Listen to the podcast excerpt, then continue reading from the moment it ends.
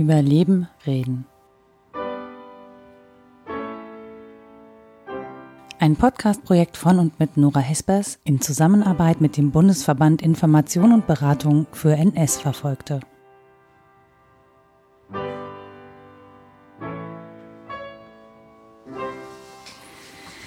Hallo. Hallo. Wenn Sie sich kurz vorstellen und äh, über wen möchten Sie gerne Ihre Geschichte erzählen? Ich bin äh, Genia Ruland, Jahrgang 1947 und ich würde gerne äh, über meine Mutter und ihren ersten Mann äh, mich zu Wort melden. Okay, was ist denn das Besondere an der Geschichte von Ihrer Mutter und Ihrem ersten Mann? Das Besondere ist, dass ähm, sie nicht eindeutig zuzuordnen sind äh, den Nationen, weil sie beide heimatlos geworden sind durch die kriegerischen Ereignisse und durch den Nationalsozialismus. Wo hat denn die Geschichte ihren Anfang genommen? Es ist so, äh, der erste Mann meiner Mutter war Pole 1938 äh, war er als junger Mann über Rumänien von den Briten nach England geholt worden. Dort wurde er in einer schottischen Einheit zum Bomberpiloten ausgebildet, nachdem die Nazis England bombardiert hatten. Wie er von Rumänien nach England kam, das müsste ich jetzt noch mal recherchieren. Das war eine besondere Situation. Er war ganz jung und es gab eine eigene Schwadron nur mit Bomberpiloten aus Polen. So flog er Angriffe auf Lübeck und dort wurde er abgeschossen. Nach Kriegsende und dem Sieg der Alliierten war er in der britischen Zone in Köln stationiert. Mhm. Er konnte in sein Land, nach Polen, nicht zurückkehren, weil da war schon der eiserne Vorhang geschlossen. Und da er mit den Alliierten äh, gearbeitet hatte, wäre er in Polen wahrscheinlich äh, den, äh, der UdSSR ausgeliefert worden. Also musste er im Westen bleiben. Und äh, die Polen hatten ja in der Besatzungszone, in der britischen Besatzungszone, dann noch äh, eine Zeit lang ihre Soldaten stationiert. Er kam aber auch nach Brüssel, weil dort vermutlich das Headquarter war. Mhm. Und dort hat ihn meine Mutter kennengelernt. Wann war das? Das muss, äh, ja, nachdem die Alliierten in der Normandie gelandet waren, war das wahrscheinlich Ende 44, Anfang 45. Meine Mutter äh, war in der äh, Königlichen Kunstakademie, in der Académie Royale de, de Beaux-Arts de Bruxelles Dort hat sie ähm, ab diesem Zeitpunkt äh, studiert und er kam da als Freizeit äh, und Ausgleich immer mal wieder hin. Dann hat sie ihn dort kennengelernt. Und meine Mutter, wie kam die nach Brüssel? Sie war ja keine Belgierin, mhm. sondern sie ist als äh, junges Mädchen mit neun Jahren 1933 mit den Eltern und ihrem Bruder, der ein Jahr jünger war, äh, nach Belgien emigriert. Ähm, und damals war das noch möglich, dass die Familie über das ähm, italienische Konsulat ausreisen konnte mit ähm, dem Hausstand. Von wo nach wo sind die emigriert und von mit welchem Köln, Hintergrund? Mhm. Von Köln aus. Ähm, äh, mein Großvater hatte in Köln äh, äh, Seidendruck äh, Druckerei, eine große, und ähm, ist schon vor 1933 beschimpft worden als, ähm, ja, mit den üblichen Nazi-Parolen. Weil er jüdischen Hintergrund hatte. Er hatte einen jüdischen Hintergrund. Mhm. Ähm, und er hatte eine äh, Frau geheiratet, die äh, römisch-katholisch war, also eine Mischehe. Mhm. Und äh, das war eigentlich für die jüdische Gemeinde, ähm, war sie immer die Goje. Mhm. Das heißt also, eigentlich war die Familie nicht richtig anerkannt. Und das hatte allerdings äh, im Prinzip äh, jetzt nicht so einschneidende Auswirkungen, aber es war halt so, dass sie da nicht so verankert waren in der Gemeinde. Und äh, dann äh, sind sie ähm, in Brüssel ansässig gewesen, solange bis die äh, Deutschen Belgien überfallen hatten. Und da wurde der Großvater ähm, nach Gürs verschleppt. Mhm. Und ähm, meine Mutter ist mit äh, dem Bruder und ihrer Mutter in äh, Belgien zurückgeblieben. Aber da sie einen äh, christlichen Hintergrund hatten, waren sie äh, nicht so der Verfolgung ausgesetzt. Äh, trotzdem der Name Goldschmidt war schon äh, verdächtig. Mhm. Und ähm, ja, sie, sie hat ähm, dann aber als Neunjährige äh, rasch Freunde gefunden in Belgien, hat dann auch bald die Sprache gelernt, ähm, ist in den Schwimmclub eingeladen worden und hat sich in Belgien integriert und war eigentlich dann äh, im wallonischen Teil quasi, ähm, ja, dann, sie war da vollkommen in der äh, Gemeinde äh, integriert.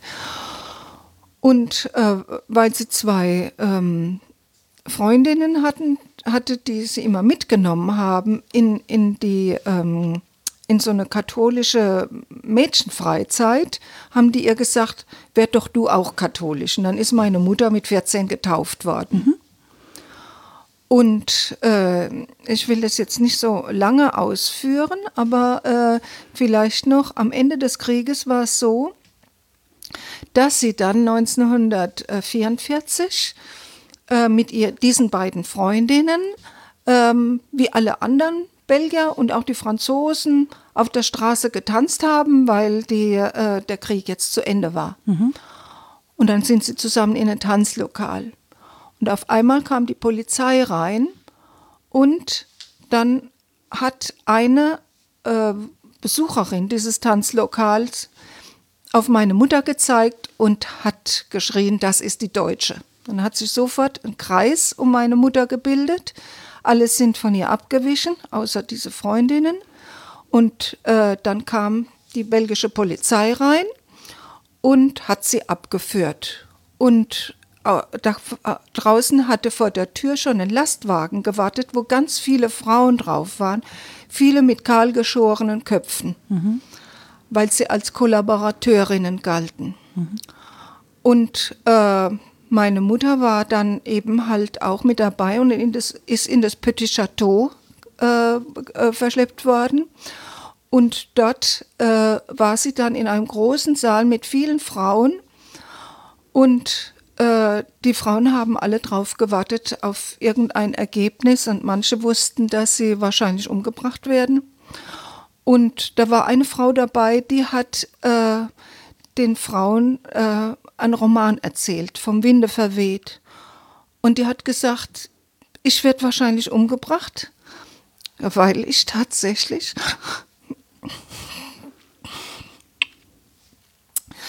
mit den Deutschen kollaboriert habe. Ne? Und meine Mutter äh, hat äh, bei, der, bei den Leuten gesagt, aber ich bin doch aus einer jüdischen Familie, ich, mir könnt mich doch nicht einsperren. Das hat zunächst mal gar nichts genützt, aber die Mutter ist natürlich von den Freundinnen informiert worden. Warum war der Vater nicht dabei? Der war ja noch, äh, ja, der war noch verschleppt. Und dann war äh, meine Mutter also die, die Mutter meiner Mutter hat dann gesagt, ihr könnt doch meine Tochter nicht einsperren. Wir sind doch auch verfolgt, verfolgt worden. Und dann hat, äh, ist sie rausgekommen. Und jetzt nochmal die andere Geschichte mit, äh, mit meinem Vater. Das war dann so, äh, dann hat meine Mutter äh, diesen Polen geheiratet, also das nach einiger Zeit. 1946 äh, und ähm, ich war dann auch gleich unterwegs. Ich bin 1947 auf die Welt gekommen und dann hat mein Vater einen äh, Brief bekommen, 1947, also etwas später, glaube ich, 48, von der belgischen Behörde, ein Feuille de route. Das heißt, das Feuille de route bedeutet, das ist ein äh, Ausweisungsbefehl. Und zwar mit der Begründung, dass er äh, unerwünschter Ausländer wäre. Äh, es gäbe genug äh, belgische Arbeitslose und er würde den Belgiern die Arbeit wegnehmen. Also ganz kurz gesagt. Das heißt mit anderen Worten, er, ja, äh, er musste das Land verlassen und da er aber die ähm, ähm, äh, ja, den Engländern äh, eigentlich äh, gedient hatte und bei den Befreiern war, auch von, bei den Befreiern von Belgien, wenn man so will, hm. äh, hat die, haben die Briten sich da doch verantwortlich gefühlt und er hätte äh, Pilot bei der, äh, bei, dem, bei der KLM sein können. Aber er hatte durch den Absturz in Lübeck hatte er einen Hörschaden das heißt, er konnte als Pilot nicht mehr eingesetzt werden. Und dann hat man ihm angeboten, er könnte doch in der, ähm, ähm, im Commonwealth in irgendein Land gehen. Indien, Argentinien und auch Australien. Mhm. Er hat dann Australien gewählt und meine Mutter hat gesagt, sie geht nicht mit. Warum? In der Zwischenzeit hatte der Opa, weil er auf der weil er in Gössow misshandelt worden ist, war der sehr schwer krank geworden. Und meine Mutter wollte ihre Mutter mit dem Opa nicht alleine lassen. Und äh, der, mein, mein Vater musste von ihr geschieden werden, mhm. damit er in Australien einreisen konnte. Die ganze Geschichte ist mir noch nicht ganz klar, wie das juristisch einwandfrei war. Aber es ist letzten Endes so, meine Mutter hat sich dann von ihrem ersten Mann getrennt und erst Jahrzehnte später wieder von ihm gehört. Weil meine Mutter hat sich dann wieder verheiratet und der zweite Mann meiner Mutter, der mich adoptiert hatte, der hat dann wenn Briefe kamen oder Telefonate aus Australien, das hat er sofort unterdrückt und meine Mutter hat nach Jahren hinter einem Spiegel beim Umzug die Briefe gefunden von meinem ersten, also von meinem Vater. Und dann hat er sich nochmal gemeldet, so 1998. Und meine Mutter war zufällig am Telefon, war schneller sozusagen. Und dann hat er gesagt, er wäre eben sehr krank herzkrank und er würde uns gerne nochmal sehen.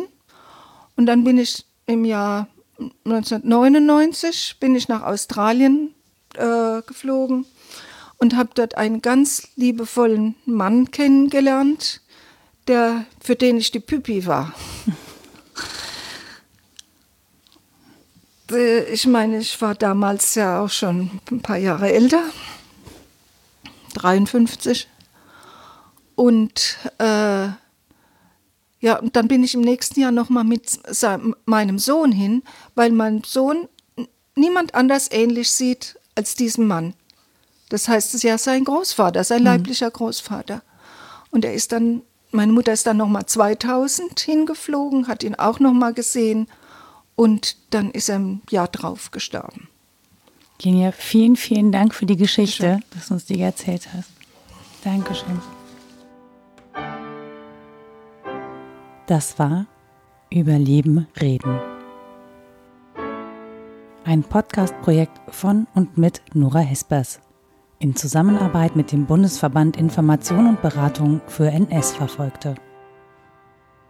Musik Harmonix, erstellt von Blue Jean Tyranny, veröffentlicht unter der Creative Commons Lizenz 3.0 unter freemusicarchive.org.